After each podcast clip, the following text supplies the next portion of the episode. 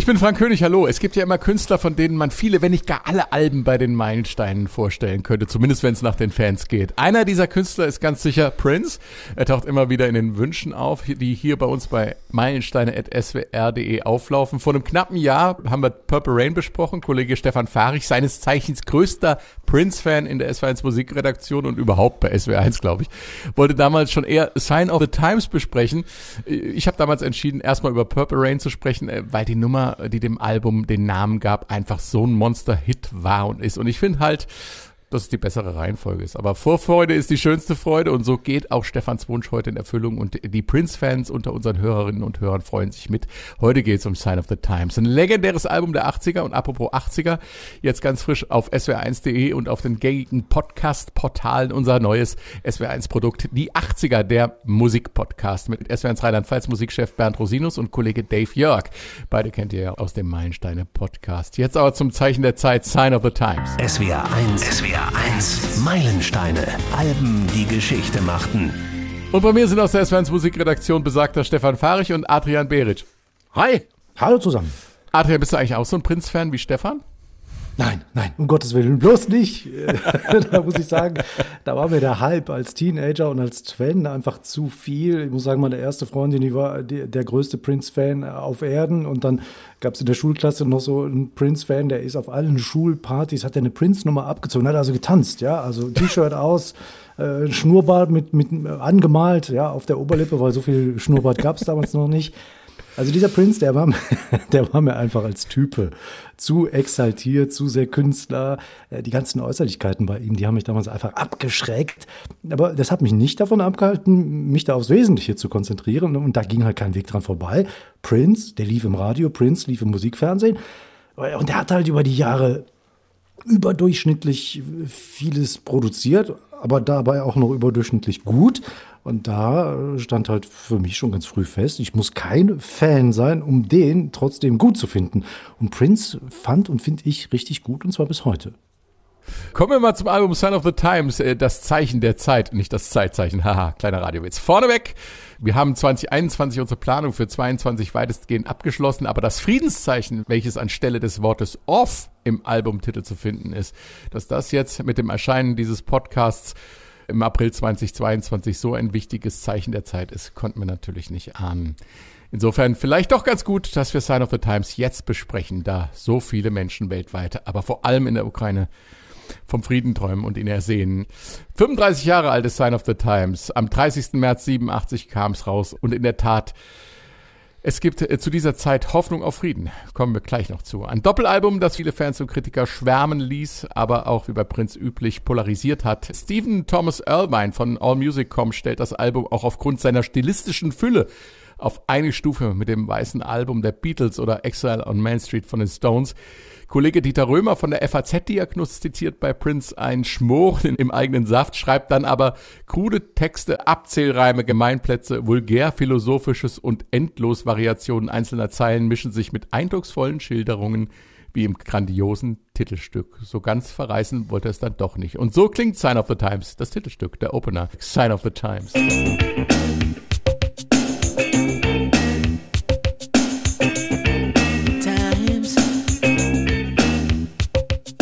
Zweite Single-Auskopplung war diese Nummer hier, If I Was Your Girlfriend.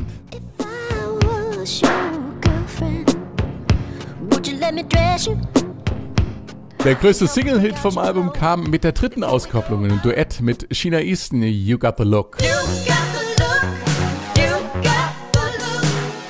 So, Stefan, jetzt bist du dran. Warum ist Sign of the Times für dich ein Meilenstein? Ja, wie viel Zeit haben wir?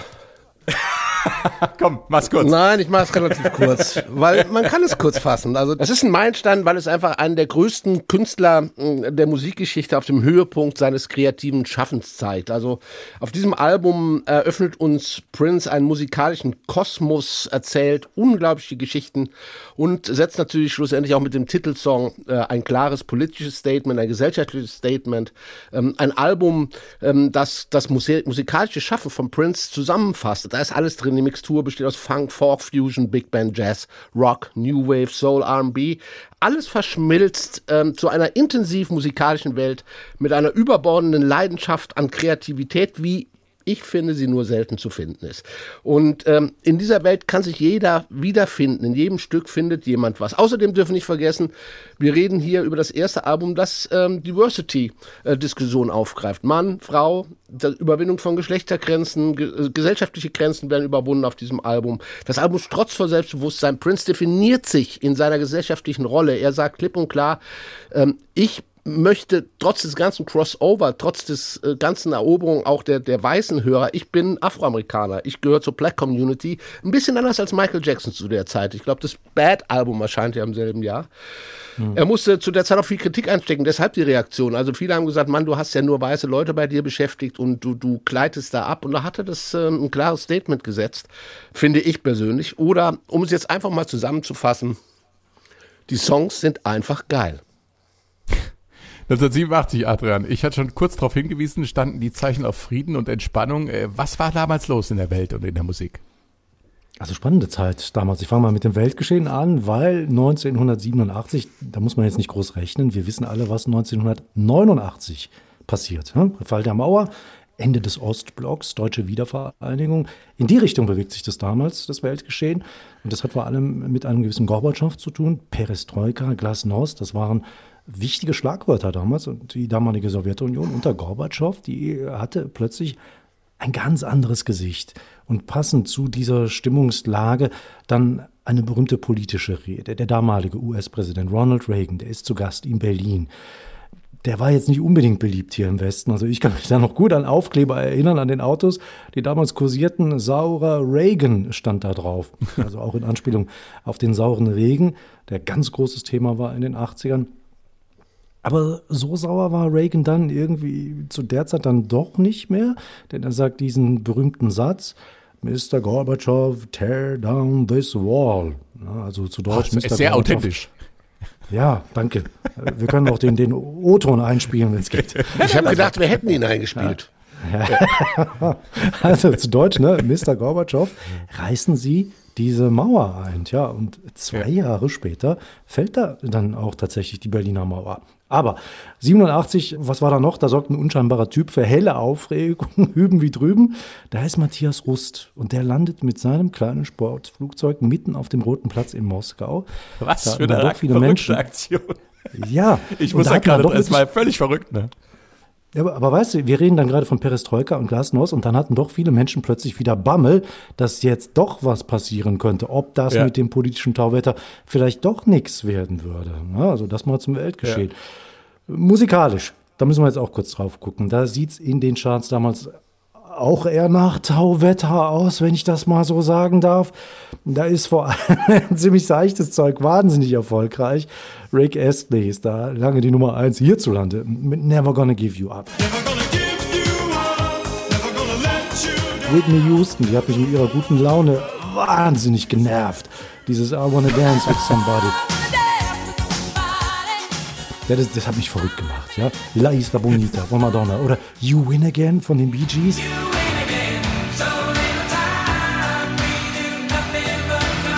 Das hat mich echt nicht besonders begeistert. War damals aber der totale Massengeschmack. Es sind ja alles Lieder, die wir bis heute noch im Ohr haben. Die laufen ja auch bei uns. Also Lichtblicke ja. in Sachen Geschmack jedenfalls bei den Albencharts. Äh, Joshua Tree, U2 hm, zum Beispiel. Ja. Oder auch Bad, was wir gerade ja erwähnt haben, von Michael Jackson.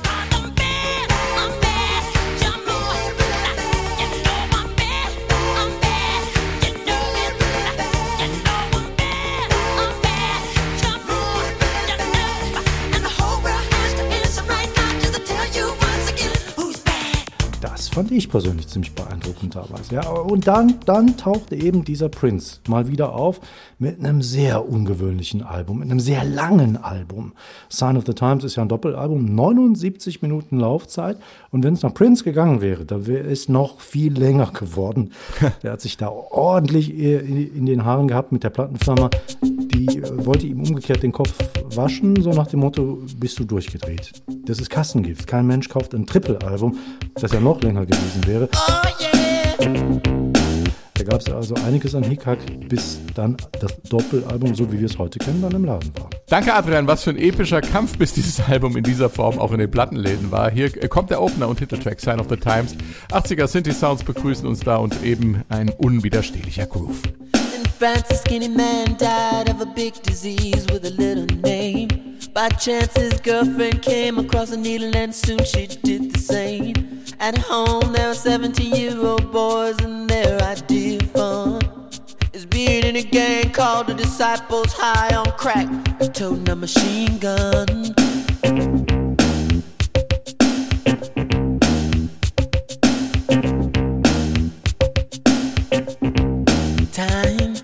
Sign of the Times, Prince Mitte, Ende der 80er. Das war noch die Zeit von Ronald Reagan, hatte Adrian ja schon erzählt. Und die Zeiterscheinungen dieser Epoche mit sozialer Kälte, Drogenproblemen, AIDS, Kriminalität und viel mehr äh, sind auch Themen des Songs, Adrian.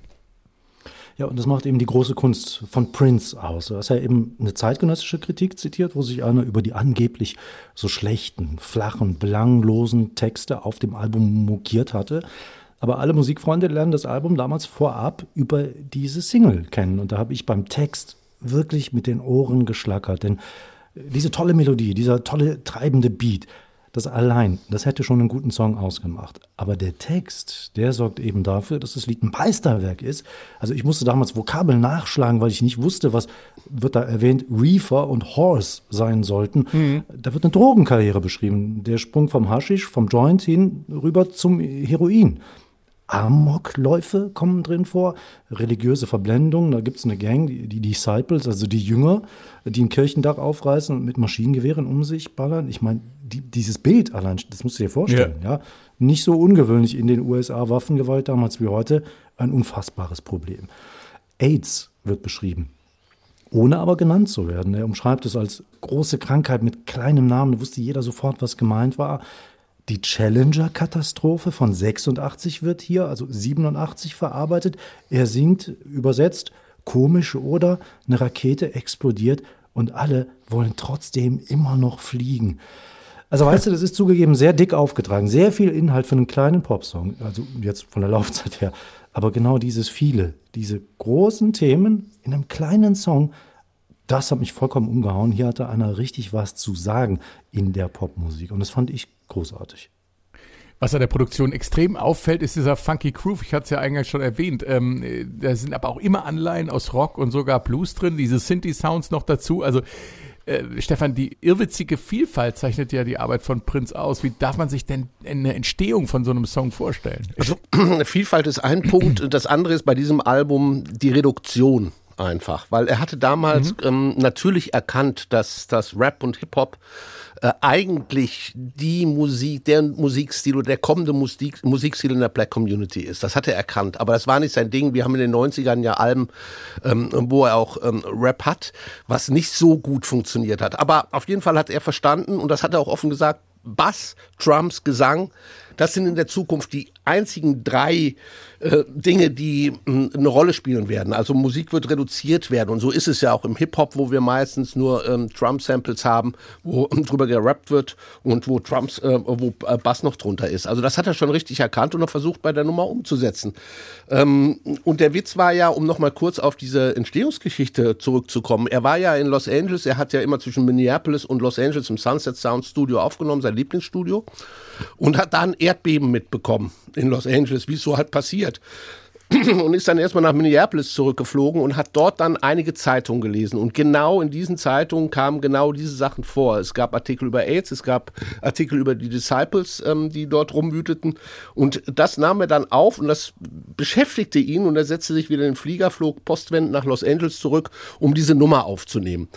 Und ähm, zu der Zeit war er äh, großer Fan ähm, von, von Trump-Computern. Und ähm, der Trump-Computer der 80er ist die Lin äh, Drum Machine. Er hatte die LM1, um da äh, ein bisschen mhm. anzugeben. Da konnte er sogar alle, alle Trumps einzeln quasi äh, abnehmen. Das heißt, später hat er auch, wenn wir mal spätere Stücke hören, ich weiß nicht, wir kommen vielleicht nicht zu allen heute, hat er äh, die Sounds auch teilweise durch seine Gitarrenbodeneffekte gejagt, weil er ja. konnte mit der äh, LM1 alles einzeln abnehmen. Und das war seine Lieblings-Drum Machine und ähm, es gab zu der Zeit einen äh, Synthesizer, der, der Fairlight, der aufkam, mit dem man auch samplen konnte und das war sein Lieblings-Synthesizer. Und er war ja, im ein, ein, ein, oft gesehener Gast hier oder besprochener oft, Gast. Natürlich, weil diese zwei Instrumente, vielleicht machen wir mal einen eigenen Podcast über äh, Instrumente, die die Musikgeschichte beeinflussten, was ich sehr Ja. interessant finde eigentlich, weil Ja. natürlich haben diese beiden Sachen die 80er total beeinflusst und und es gab ja Schlagzeuger, die hatten Angst um ihren Job, als die Lindrum aufkam und hatten schon Panik, dass sie nicht mehr gebucht werden würden. War aber nicht so, hat sich ja anders ergeben. Und er hat diese Lindrum genommen und ähm, fing an, erstmal eine Bassdrum dazu zu komponieren. Das war der simple Bassdrum Groove, den er dann mit einem Snare Sound und ein bisschen Percussion aufgepumpt hat.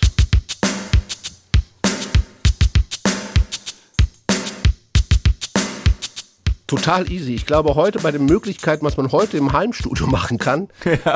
Äh, ja aber damals äh, ja, äh, stand äh, Technik neuester Stand. Und auch die Art und Weise natürlich, wie er die Grooves setzt, wie er die Synkopen setzt. Das, Ja. das, das macht natürlich den künstlerischen Moment in dieser ganzen Technik aus.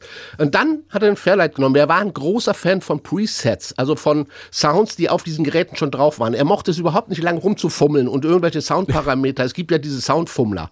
Das war er überhaupt nicht. Er hat gehört, was ist drauf. Und dann hat er einen Sound genommen vom Fairlight, der nannte sich Popcorning. Und der klang so. Das war alles. Dieses, das war so ein bisschen, er hat ein bisschen äh, noch, noch Echo draufgelegt, ein bisschen Hall. Das nannte sich Popcorning und den hat er dann einfach über den Groove drüber gelegt.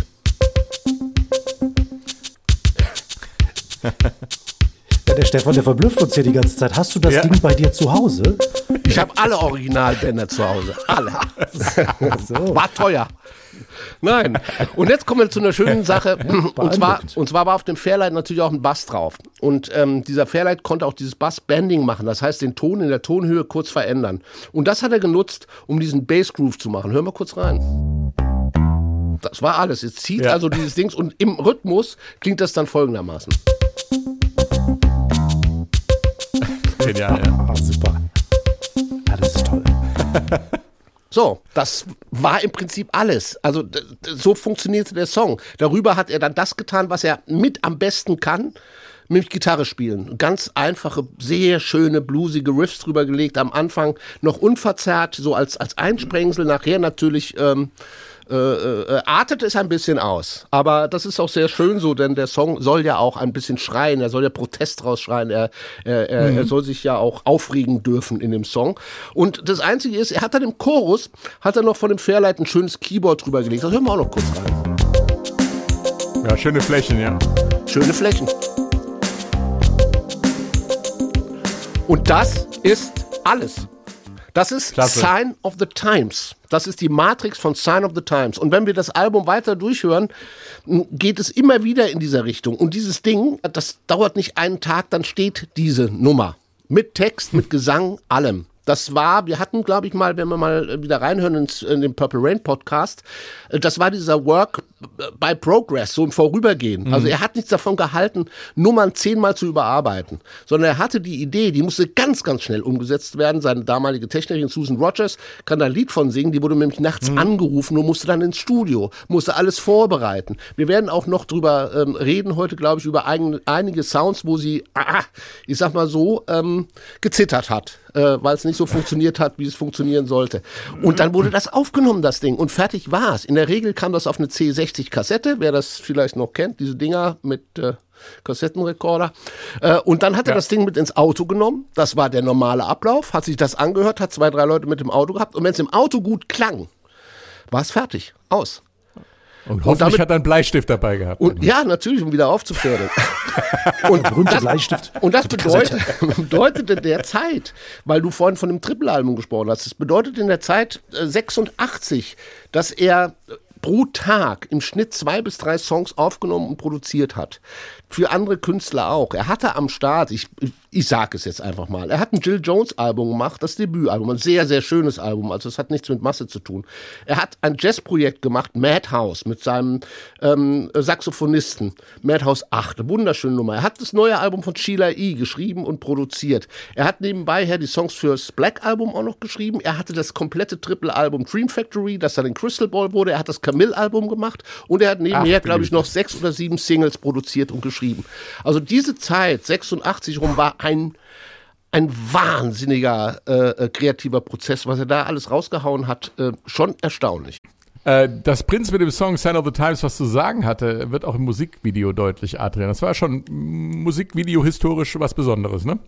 Also Prince stand ja eigentlich sehr gerne für das Extrovertierte, die Show, das Androgyne, das Tanzen.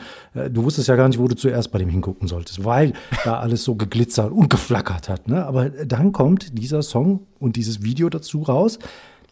Und da hat er mich auch wieder restlos begeistert, denn das war so anders. Man sieht Prince in dem Video eben nicht, null, nirgendwo.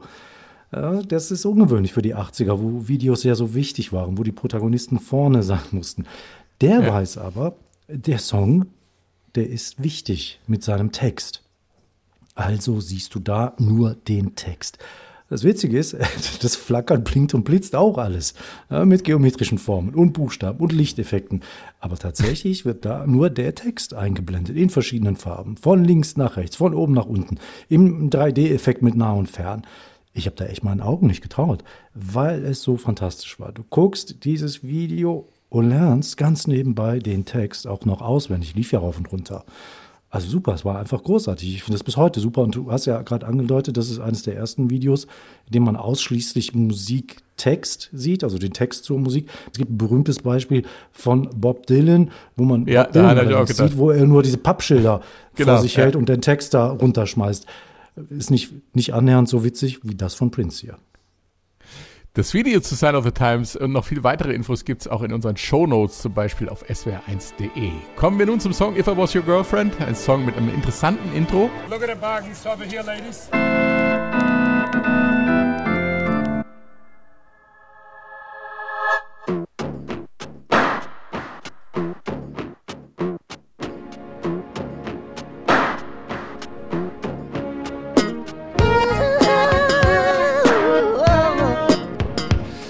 Vorstellen darf, hier singt nicht wirklich Prince, oder? Ist es nicht eine gewisse Camille?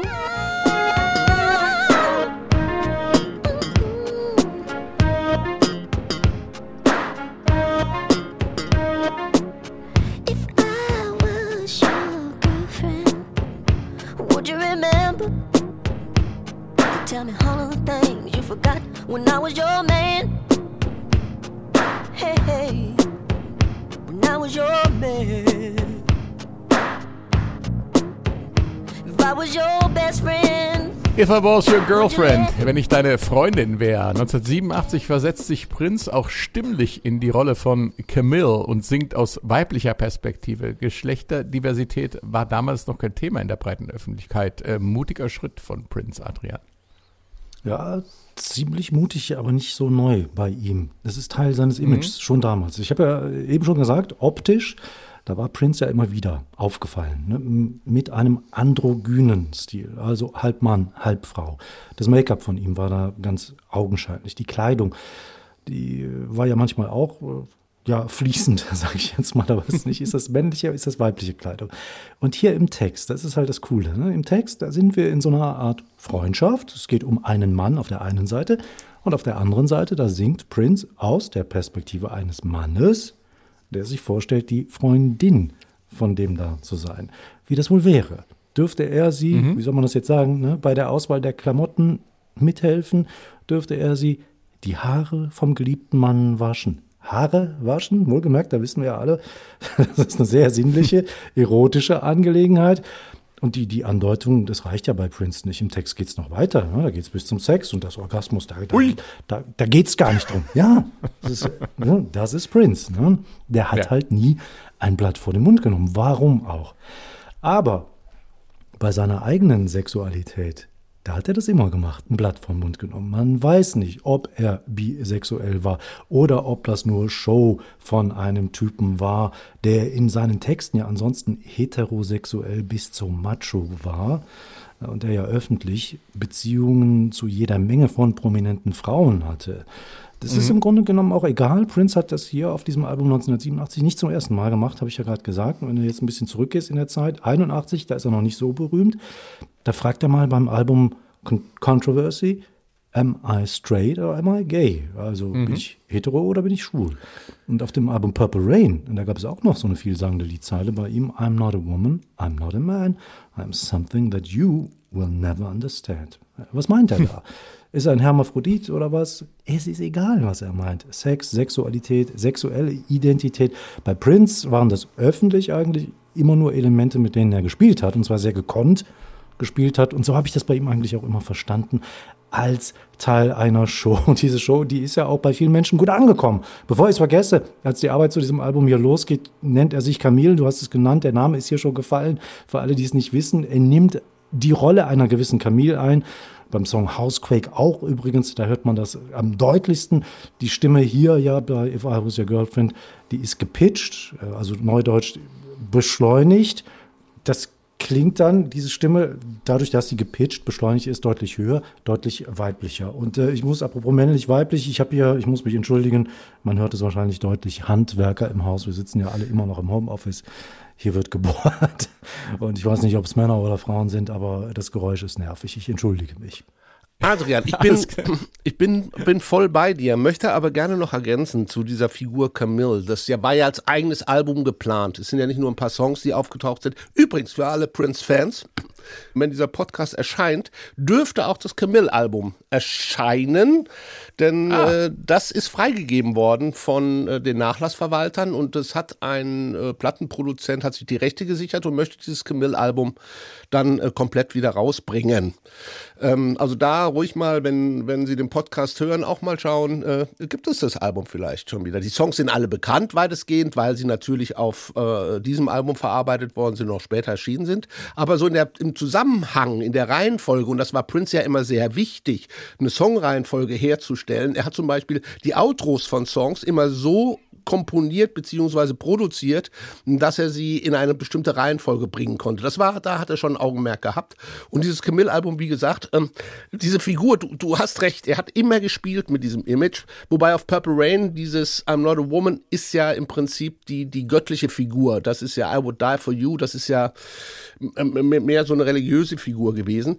Aber hier hat es natürlich auch einen biografischen Hintergrund. Er war ja zum, mit Susanna Melvoin, also der Schwester seiner äh, Revolution-Gitarristen Wendy Melvoin zusammen und er war sehr glücklich und er hat sich ein Haus gekauft und sie hat es eingerichtet und sie waren verlobt und er wollte heiraten. Es war für ihn eine ganz, ganz besondere Phase. Er hatte das Studio zu Hause eingerichtet und dann, äh, die, die waren Zwillinge, Susanna und Wendy, hat er gemerkt, dass er irgendwie die zwei immer eine Sache mehr am Laufen hatten und er nicht dazwischen kam. Und er sich dann überlegt hat, wie wäre es denn, wenn ich deine Freundin wäre? Also ich käme auch mal in so eine Frauenbeziehung rein. Ich könnte, und, und da hat er zum ersten Mal, finde ich, diese Rolle komplett übernommen, die Transformation. Er ist zum ersten Mal komplett in diese Frauenrolle reingeschlüpft und hat auch gar nicht mit dem Image gespielt, sondern hat dieses Image einfach, er war in diesem Song äh, die, die Freundin von seiner Freundin, Susanna Melvoin, und hat sie gebeten und gefragt, ob er denn dasselbe tun dürfte äh, wie sie äh, mit ihrer Zwillingsschwester, was die beiden verbindet. Das war schon ein biografischer Hintergrund, wie überhaupt das ganze Album viele, viele, viele, viele Liebeslieder für Susanna Melvoin enthält. Wobei sich mir du das damals ja in den 80ern nicht so ganz erschlossen, also muss man sagen, ich hatte mich an ein paar Stellen dann gewundert, warum ist die, Stelle, die Stimme jetzt so hoch? Absolut, weil es von dem Camille-Album kam. Du darfst nicht vergessen, es war ein eigenes Album und das mhm. hat er, wo die Plattenfirma natürlich auch ausgerastet ist. Du hast erst dieses, ganz kurz dieses Dream Factory Projekt, das schon lange lief, da sollte auch ein Musical dranhängen. Das ist jetzt zu lang, es auszuführen. Dann wurde es zu diesem Crystal Ball Album, das diese von dir erwähnte Dreier-Album sein soll, wo die Plattenfirma gesagt hat, sag mal, geht's noch? Und dann parallel parallel hatte er dieses Camille-Album, wo er gesagt hat, ich möchte gern in diese, in diese Diversity-Sache äh, für mich in, in Angriff nehmen. Und das hat er dann auch nicht rausbringen können und hat nachher bei Sign of the Times sich aus allen Produktionen im Prinzip bedient und dieses Sign of the Times-Album zusammengestellt. Darum hast du mit Housequake, äh, If I Was Your Girlfriend und äh, noch anderen Songs eben diese Camille-Stimme mit drauf. Übrigens, die Stimme verzerrt so ein bisschen. Eine Sache, die daran lag, weil das äh, Mischpult in seinem Heimstudio, das war so neu eingerichtet und da stimmte auch was nicht, ich glaube, mit dem, mit dem Netzgerät. Und äh, deshalb zerrte das. Also Susan Rogers, seine Techniker, schrieb mal, sie hätte Schweißperlen gehabt, weil sie dachte, Mann, jetzt macht er alles neu. Aber pff, er hat es irgendwie gut gefunden und äh, hat den Song dann so gelassen, also verzerrt. Wir hatten es ja eben schon mal äh, von der spirituellen Ader von Prince. Der nächste Song gehört auch in diese Kategorie, The Cross. Wir gehen mal in den Übergang zwischen Akustik und Rockteil rein.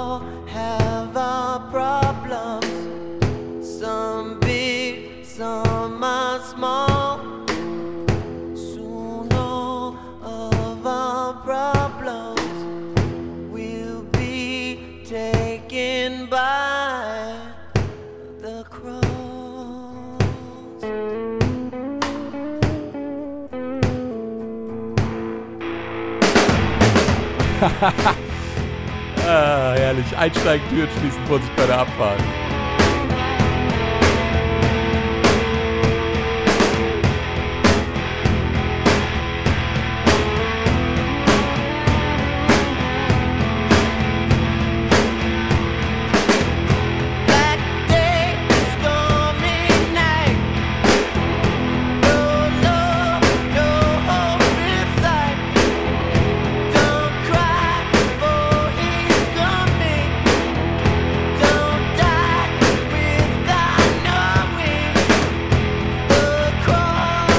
Cross. Spätestens bei der Nummer merkt man, äh, was der Kollege Stephen Thomas Irvine meinte, als er bei AllMusic schrieb, das Album stünde in der Tradition der gewaltigen, chaotischen Doppelalben wie The Beatles, also das weiße Album, Exile on Main Street und London Calling, Alben, die wegen ihrer Überreichweite fantastisch sind. Eine völlig andere Nummer als alles, was wir bisher vom Album gehört haben, Adrian. Als ich das gehört hatte, habe ich gedacht, das klingt ja wieder so völlig anders als der ganze Rest auf dem Album. Das hier ist ein Song, der ist so entkernt, entblättert. Da ist wirklich, da geht es nur noch nackt um die Musik und den Text. Dominant ist das Schlagzeug, ja. Und das fängt sehr leise und still an. Ich war da ganz gebannt und konnte ich es jetzt erwarten, dass es dann zu einer Rockhymne wird oder nicht? Es, es spielt keine Rolle. Es wird dann zu einer Rockhymne. Das hat so eine, ja, das ist so wie Stadionrock, ja. Du weißt an der Stelle, du hältst die Feuerzeuge hoch, ja, und du weißt, ne, du gehst mit dem Drumbeat mit, so. Und das, das ist ein Song, der macht glücklich. Ja, das ist einfach, du hast ein gutes Gefühl bei diesem Lied. Und die Stilfülle, ne, die natürlich die Kritiker damals angesprochen haben, es ist ein Sammelsurium. Es ist ein Sammelsurium. Du hast Pop, wir haben R&B, wir haben Anklänge von Gospel, da ist Funk dabei, Soul und eben diese Stadionrock-Hymne wie, wie The Cross. Das alles ist eben Prince. Es ist mutig, das alles in einen Mischmasch zu verwandeln und auf ein Doppelalbum draufzupacken. Aber diese Bandbreite, die hat ihn eben zu so einem außergewöhnlichen Künstler gemacht und ja, eben auch zu einem einmaligen Künstler. Deswegen, man muss sich darauf einlassen. Es ist schon eine Abenteuerreise, Sign of the Times durchzuhören. Ja. Und er bietet uns in The Cross ja auch die Lösung für den Titelsong an. Das dürfen wir auch nicht vergessen.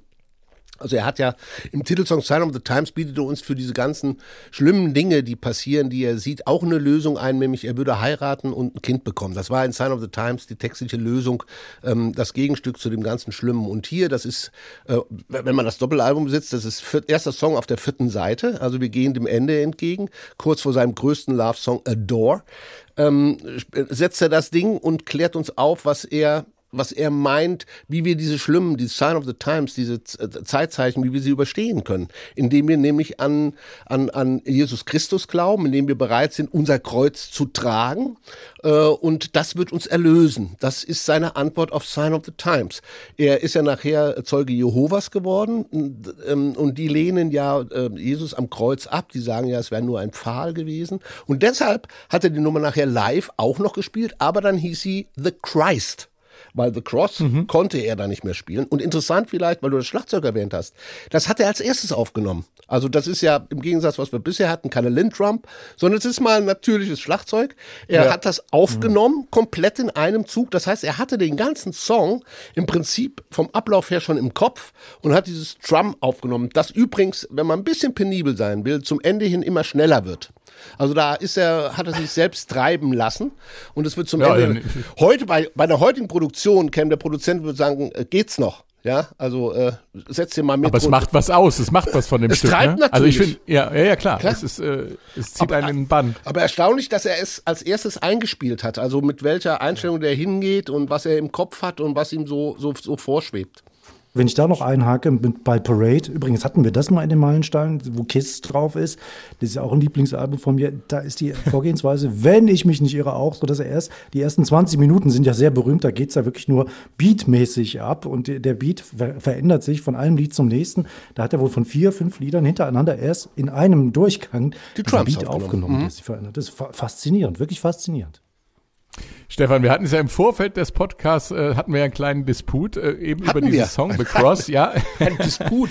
ich ich traue mich fast gar nicht, das zu sagen. Sag ich es, sag da das B-Wort. Ja, ich, ich höre da hinten viel Beatles raus. Also da sind ja diese künstlichen, verzerrten, sitterartigen Licks drin, äh, diese Lenneneske Art, die Dinge rauszuschreien ne? und dann diese Lokomotive am Schlagzeug. Du hast erwähnt, zieht auch ein bisschen hinten raus.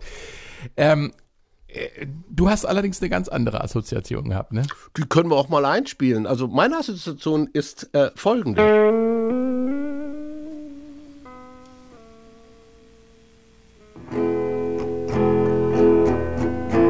Und? Überraschung.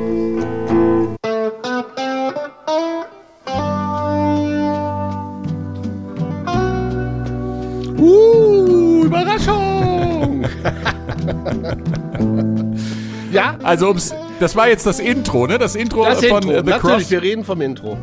Ja. Das ich persönlich sehr damit assoziiere, weil ich, ich will jetzt den Beatles wirklich, wir haben viel, viel über die Beatles geredet und jeder kennt Ja, auch ja, meine, ja gut. meine Einstellung zu den Beatles. Ja, ich bin Ist ja da, gut. Nein, nein, sehr gerne. Nur muss man einfach sagen, dass, dass Prince zwar sicherlich die Beatles respektiert hat, aber dass sie nirgendswo auch, äh, ich sag mal, direkt zu seinen musikalischen Vorbildern gehört haben. Also er hat es auch nie in irgendeiner Art und Weise mal erwähnt. Also wir haben Little Richard, James Brown, Sly and the Family Stone, ein bisschen Hendrix, Earth, Wind and Fire und ganz, ganz, und deshalb meine As- Assoziation, ganz, ganz viel Santana in seiner Musik. Er hat immer wieder live auch Santana-Stücke gespielt, Santana ist bei ihm aufgetreten. Ähm, das war ein großer, er hat auch sein melodisches Gitarrenspiel, diese kleinen melodischen Linien, das ist sehr Satan, Santana-nesk. So, so wollte ich sagen.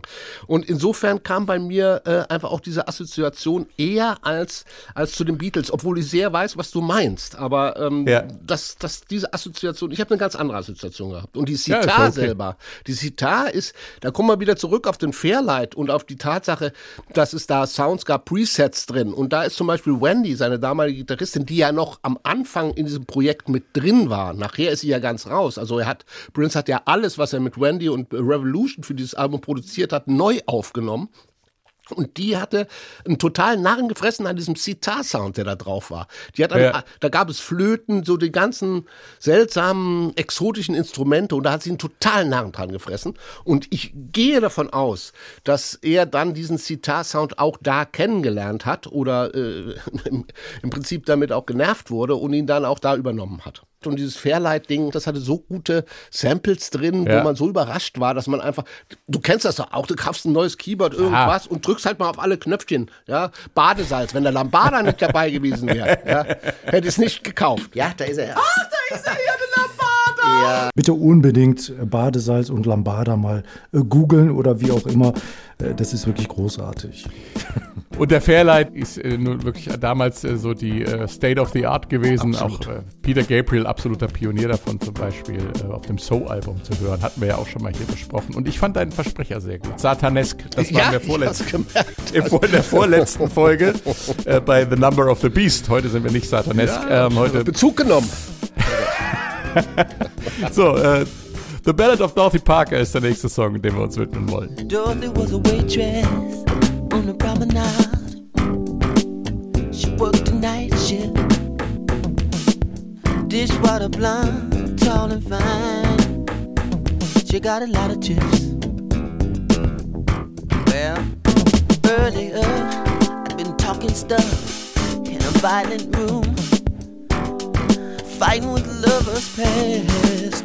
I needed someone with a quicker wit than mine. Dorothy was fast. The Ballad of Dorothy Parker. Stefan, du wolltest diesen Song unbedingt mit drin haben in dieser Auswahl heute. Und äh, du hast mir geschrieben in der Vorbereitung des Podcasts, neues Heimstudio, Paisley Park and Bau, Jazz, Joni Mitchell, Frauenbild versus Hip-Hop und äh, weil ich die Nummer einfach nur geil finde. Äh, zu 100% schlau werde ich nicht Das drauf, G-Wort. mal der Das Reihe, G-Wort. Das G-Wort, das böse G-Wort, aber ich sage es Meine- gerne nochmal in diesem Podcast. Also wer diesen Song, wenn dieses Intro läuft, dieser Beat läuft, diese, diese Sounds Ja. ablaufen, mich hat das damals so weggeflasht, diese Nummer. Die Harmonics, die sind total jazzy. Ja, diese Akkordfortschreitungen sind sehr jazzy. Die Sounds sind sehr jazzy. Er hat diesen komischen Standbass-Sound, ja, den er so zupft, den man vom Jazz her kennt, so einen geklopften äh, Standbass-Sound. Ist natürlich alles aus dem Rechner, aber Wahnsinn, wie er diese Nummer vorbereitet. Und dann äh, kommen wir zur nächsten Nummer. Erzählt er uns diese Wahnsinnsgeschichte von dieser Kellnerin, Dorothy Parker. Kennen wir auch als Schauspielerin, Schwarz-Weiß-Filme. Das ist sie aber nicht. Aber er hat wohl Okay. einige Filme von ihr gesehen und brauchte einen Namen und dann hat dann hat er dann Dorothy Parker, weil er einfach auch toll klingt. Ich finde, er klingt gut. Ich wusste keinen anderen Namen, den ich da verwenden sollte. Er, er klingt gut und hat ihn deshalb auch äh, benutzt, Dorothy Parker. Sie ist Kellnerin in einem Lokal, er geht hin und er brauchte irgendwie äh, with a quicker wit than mine, also er brauchte jemand, der irgendwie äh, mal mit ihm sprechen kann, der äh, ihm Paroli bieten kann. Und ähm, sie lädt ihn dann ein zum Baden.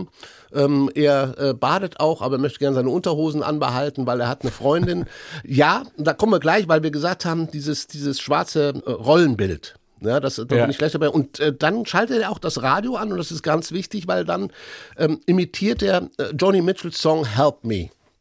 Und er ist ja selbst bekennender, ganz großer Joni Mitchell-Fan, wollte mit diesem Song auch textlich von der, vom Erzählerischen her da an Joni Mitchell ein bisschen, bisschen anknüpfen. Hier hatte er nochmal ein schönes Denkmal in der, äh, in der Mitte gesetzt, indem er den Joni Mitchell-Song Help Me ansingt. Does that sound like a real man to me? Mind if I turn on the radio?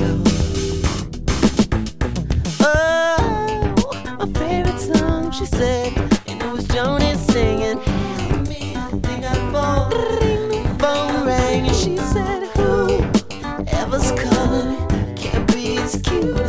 nebenbei finde ich, es gibt keinen Sänger, der jemals einen Telefonklingeln so schön gesungen hat wie, wie Prince eben. Eine sehr äh, komplexe Stelle, ja, muss man möglichst Ja. sagen. Es klingelt das Telefon, er schaltet das Radio ein, die Sounds werden anders, äh, plötzlich links, rechts das Stereobild öffnet sich. Also es ist eine ganz, ganz tolle Stelle. Und er ist großer Fan von Johnny Mitchell, bekennt. Ähm, das, das hatten wir auf dem Purple Rain Album. Wer den Podcast gerne mal reinhören, hatten wir das schon mal angedeutet. Und er hatte dann äh, zu der Zeit 86 zum ersten Mal einen Song angeboten, der hieß Emotional Pump. Und im Text war das äh, You make me jump cause you're my emotional pump. Äh, ja, hat sie dann nicht gesungen, weil sie der Meinung war, die Zeiten, als sie im schwarzen Negligé ähm, rumgehüpft ist ähm, und ihr Bodyjump, das wäre vorbei. Also da hat er in die falsche Schublade gegriffen, muss man sagen. Aber er hat versucht, hier textlich, und das ist eine wirklich fantastische Geschichte, wenn man sich auf diese Dorothy Parker einlässt ähm, und äh, wie er mit den Rollenbildern der damaligen Black Community spielt, Hip-Hop, Rap in den Großstädten. Wir, wir, wir haben die Bilder vor uns, wir sehen äh, Riesenautos, wir sehen ähm, Goldketten, wir sehen Machos, ähm, wir sehen äh, Frauen, die in den Videos knapp bekleidet tanzen. Das ist eigentlich das Rollenbild des Hip-Hop und des Rap. Und er geht hin und bestellt Can I have a fruit cocktail? Wer zur Hölle bestellt einen Fruchtcocktail? Ja, das ist, das ist schon wieder, lass uns mal auf diese weibliche Seite nochmal gucken. Das ist schon wieder, nein, und sie lässt ihn baden und er, er ist nicht der Macho. Nein, I'm leaving my pants on. Cause I'm kind of going with someone. Also er hat eine Freundin und ja, er macht das mit, es macht ihm Spaß. Diese Dorothy Parker, er, hat, er findet das, was er gesucht hat, jemanden witzigen, mit dem er die Zeit verbringen kann, aber er lässt äh, die Unterhosen an. Also, uh. Ob sie äh, die Unterhosen angelassen hat, weiß man nicht. Äh, nein, sie hat ihm nur ein Bubble Bath eingelassen. Ich glaube zweimal sogar. Ich glaube im, im Song äh, darf er, darf er zweimal baden. Ähm, das sind so Rollenbilder, mit denen er spielt und natürlich ko völlig konträr äh, zu den äh, damaligen Rollenbildern der, der Black Community äh, standen. Ja. Und deshalb ist der Song natürlich neben seiner ganzen äh, Struktur, die er hat, einfach für mich, ja, ich sag mal, mit der beste Song auf dem, auf dem Album. Und wir hören wieder, es ist so ein bisschen dumpf, der ganze Sound. Und das Problem hatten wir vorhin schon mal. Die Konsole war neu angeschlossen in seinem Haus. Er hatte ja damals, ich sagte schon mal, dieses Gelfin Boulevard, sein Haus gebaut. Er wollte dort heimisch werden.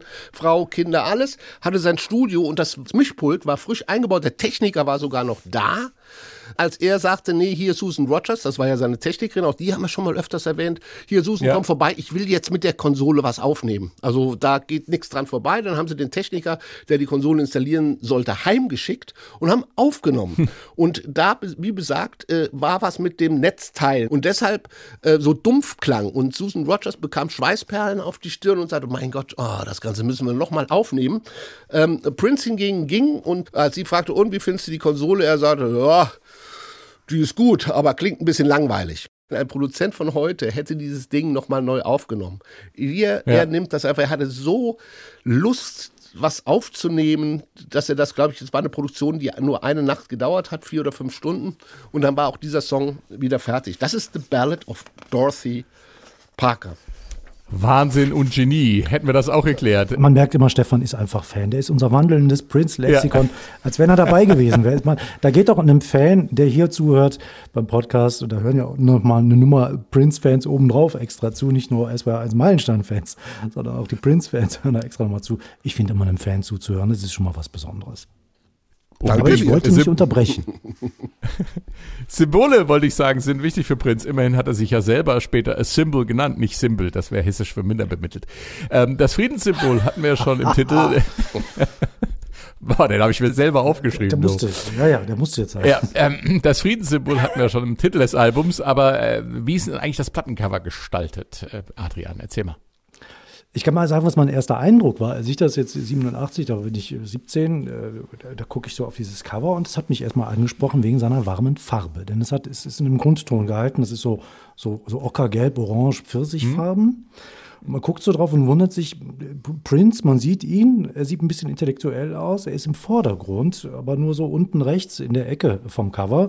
Und zwar unscharf. Der hat so eine intellektuelle Brille drauf, eine, eine, eine, eine schwarze Lederjacke. Also man sieht ihn wirklich nur so halbes Gesicht, halbe Schulter, wirklich so ein vom, vom Torso die Hälfte, das ein Viertel. Ja, das ist wirklich aus, so ausgeschnitten wirkt es. Ein bisschen, also buchstäblich deplatziert. Er ist zwar im Vordergrund, aber es geht nicht um ihn im, im Vordergrund. Das hatten wir ja schon beim, beim Video äh, zu Sign of the Times. Es geht nicht um ihn, dass er im Vordergrund ist. Es ist was anderes wichtiger. Also hier ist er unscharf dargestellt, äh, mit einer Brille auch und er guckt so in die Kamera, aber der Hintergrund, das ist schon interessant. Äh, Wie gesagt, warme äh, Farbtöne, dieses Gelb, Orange, Pfirsichfarbene, ist ein, ist ein Bühnenlook, den man so sieht. Aber eigentlich sieht es mehr so nach so ein bisschen runtergekommenes, ja, ein bisschen ziemlich runtergekommen sieht's aus. Das ist ein Sammelsurium wieder, wie das Album. Ja, du siehst eine Bühne ein bisschen, du siehst ein Drumset, das ist prominent. Es ist alles zugewachsen, du siehst Pflanzen auf der Bühne. Und was machen die Pflanzen da? Irgendwie unter dem Drumset siehst du so die Kühlerhaube von, einem, von so einem typisch US-amerikanischen Schlitten. Das ist ein Pontiac.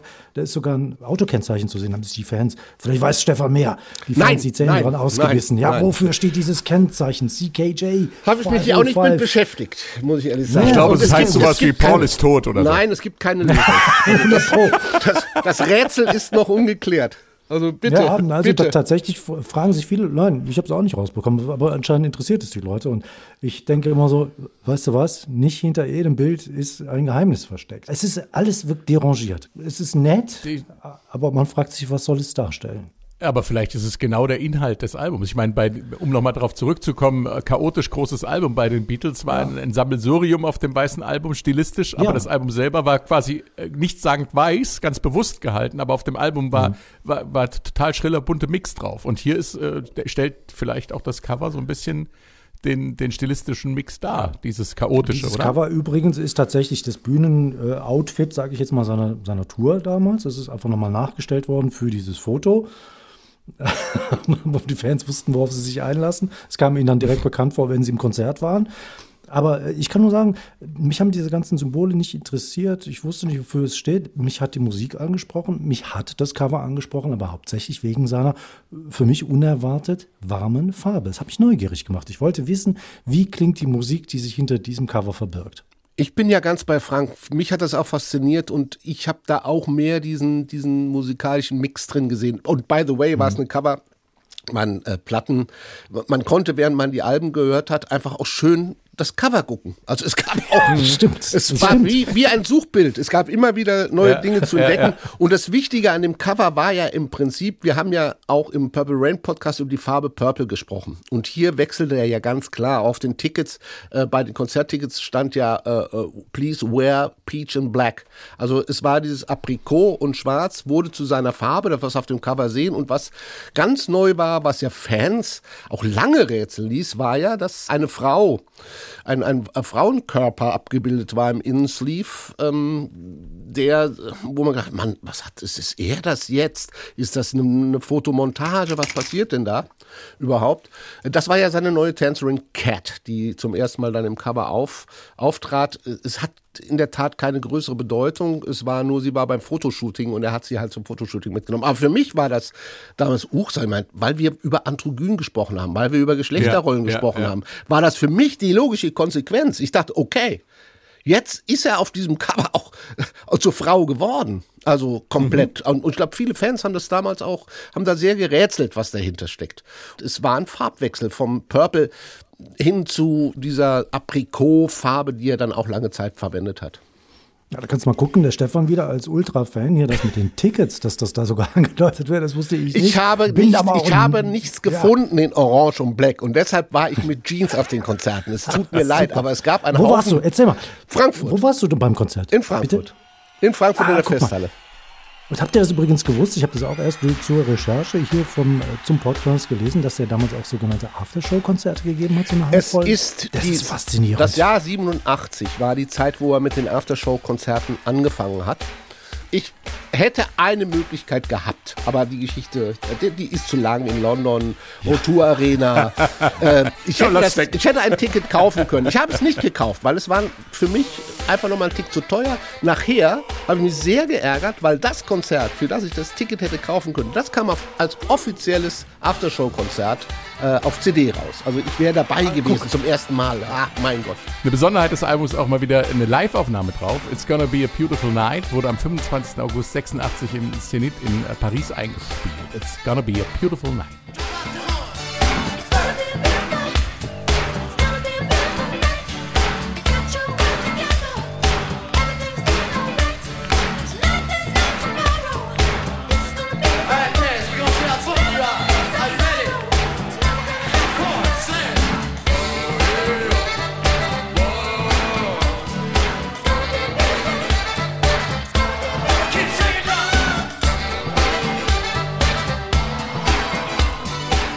It's Gonna Be a Beautiful Night. Just say and, it's gonna be a beautiful night. Just say.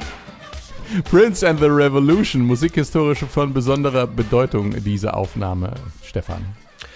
Ich hole ein bisschen aus, um einfach mal äh, alle, die hier zuhören, mitzunehmen in das Universum Prince. Ähm, er hat zum Beispiel, wo andere 15 Minuten Soundchecks gemacht haben, um mal one, two, three, check, check, check, Soundcheck, Mikrofon, check, sind seine Soundchecks in der Regel bis zu vier Stunden lang. Da er so schnell produziert, hat er diese Soundchecks auch genutzt, um Songs zu schreiben, um Songs auszuprobieren und ähm, auch Sounds auszuprobieren. Das heißt, da war es da als Band ganz schön im Stress, wenn sowas stattgefunden hat. Und Ja. ähm, bei so einem Soundcheck in Paris hat er diese Nummer geschrieben. It's gonna be a beautiful night.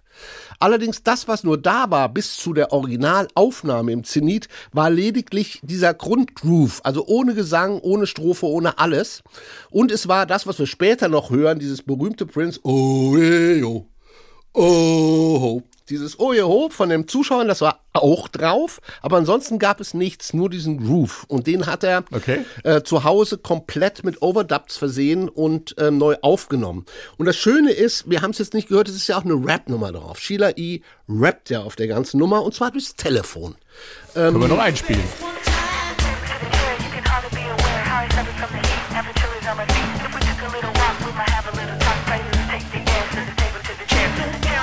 Das ist der sogenannte unter, unter Fans, und äh, wir sind ja hier unter Fans, äh, der Trans-Mississippi-Rap nennt er sich, weil Sheila E. zu der Zeit ähm, in einem Studio in Missouri unterwegs war und Prince sie angerufen hat, gesagt, willst du nicht rappen? Und sie, ja, aber ich komme deswegen nicht extra rein. Und ähm, hat sie es dann durchs Telefon gemacht. Übrigens ein sehr verrückter Text von Edward Lear. Das ist so ein Großmeister der, ich sag mal, der viktorianischen Nonsense-Literatur. Ähm, The Table and the Chair heißt das ähm, Gedicht. Und da geht es darum, dass ein Tisch und ein Stuhl irgendwie sich langweilen und in die weite Welt hinaus wollen. Ähm, das hört man auch immer, The Table and the Chair. Ein, ein Versuch da auch den Rap mal mitzunehmen. Aber wie gesagt, dieses Ding ist komplett overdubted zu Hause. Im Original besteht es nur aus neun Minuten Groove, den er im Soundcheck hatte diesen Song geschrieben und da kennt er nichts. Dann geht er halt beim Konzert hin und dann sagt er so, liebe Leute hier, meine liebe Mitmusiker, das haben wir heute im Soundcheck gemacht, das spielen wir jetzt. Stefan, ich hatte es äh, in der Anmoderation gesagt, jetzt sind wir ein bisschen in die, in die Produktion von dem Ding reingegangen. Es war ja äh, was Besonderes, weil es war die letzte Nummer, die Prince mit The Revolution aufgenommen hat. Es war die letzte Nummer, die haben es aufgenommen, es war die 86er Tour, die Parade Tour. Er hatte sich überraschend nach dem äh, letzten ähm, Japan-Konzert von der Band getrennt. Also das hat, hat Wendy, Lisa, Bobby Sett und ähm, die äh, sind aus der Band geflogen. 17. Oktober 86 war da die Pressemitteilung, da wurde der Vertrag offiziell bekannt gegeben. Äh, Wendy und Lisa, wenn man sie heute hört, sind sehr, sehr, sehr äh, traurig über die Tatsache, äh, dass diese mhm. Trennung stattgefunden hat. Aber er hatte schon zur Parade Tour sich neue Bandmitglieder gesucht. Er hatte zum ersten Mal, wir hören das bei der Nummer ja, auch Bläser dabei. Also Atlanta Bliss, Trompete, Eric Leeds, Saxophon. Er, und das lass mich noch ein bisschen zurückgehen. Sein Minneapolis Sound, das, was ihn früher ausgemacht haben, war, dass er die Bläser durch Synthesizer ersetzt hat. Also diese Bläserlinien, diese Staccato-Linien mhm. hat er durch Synthesizer ersetzt, durch Moog Sounds im Prinzip. Und jetzt ja. öffnet er das, dreht sich um und nimmt Bläser live dazu, was er eigentlich nie wollte, obwohl er großer Fan von James Brown war und auch von, von, von den Konzerten. Aber er war kein Bläser-Fan. Und das nimmt er dazu und trennt sich dann schlussendlich von der Band, hat eine neue Band und es geht so weit, dass er alle Tracks, die er mit The Revolution, und das waren nicht wenige, für das Album schon aufgenommen hatte, im Prinzip in die Mülltonne geschmissen hat und nochmal selbst aufgenommen hat. Wendy war dann hinterher sehr traurig, weil wer das Album mal in der Hand hat, ja, es ist, es ist kein großes Dankeschön äh, an die Band, da, mhm. da drauf zu lesen im Prinzip. Aber diese Nummer fand ich war dann so ein schönes Abschiedsgeschenk für The Revolution, die ja in, in seiner Musikkarriere eine ganz, ganz wichtige Band waren. Übrigens, ja. am 25. August wurde dieser Song aufgenommen. Ja, das wollte ich noch anfangen. Ja. Und einen Tag später war er wo? in der Frankfurter Eissporthalle. Da habe ich ihn dann gesehen. Zum ersten Mal live überhaupt bei der Parade Tour. Das war das erste Europakonzert von Prince mit der Parade Tour. Er war zwar mit Purple Rain, glaube ich, schon mal in Holland, aber offiziell das erste Konzert. Das war ein Wahnsinn. Nur Was so. für ein schönes Schlusswort. Jo, da gut, das war's schon wieder. Da kommen die Handwerker wieder. Äh, ja. Wir gehen schnell raus. Vielen Dank fürs Zuhören und vielen Dank fürs Mitmachen und tschüss.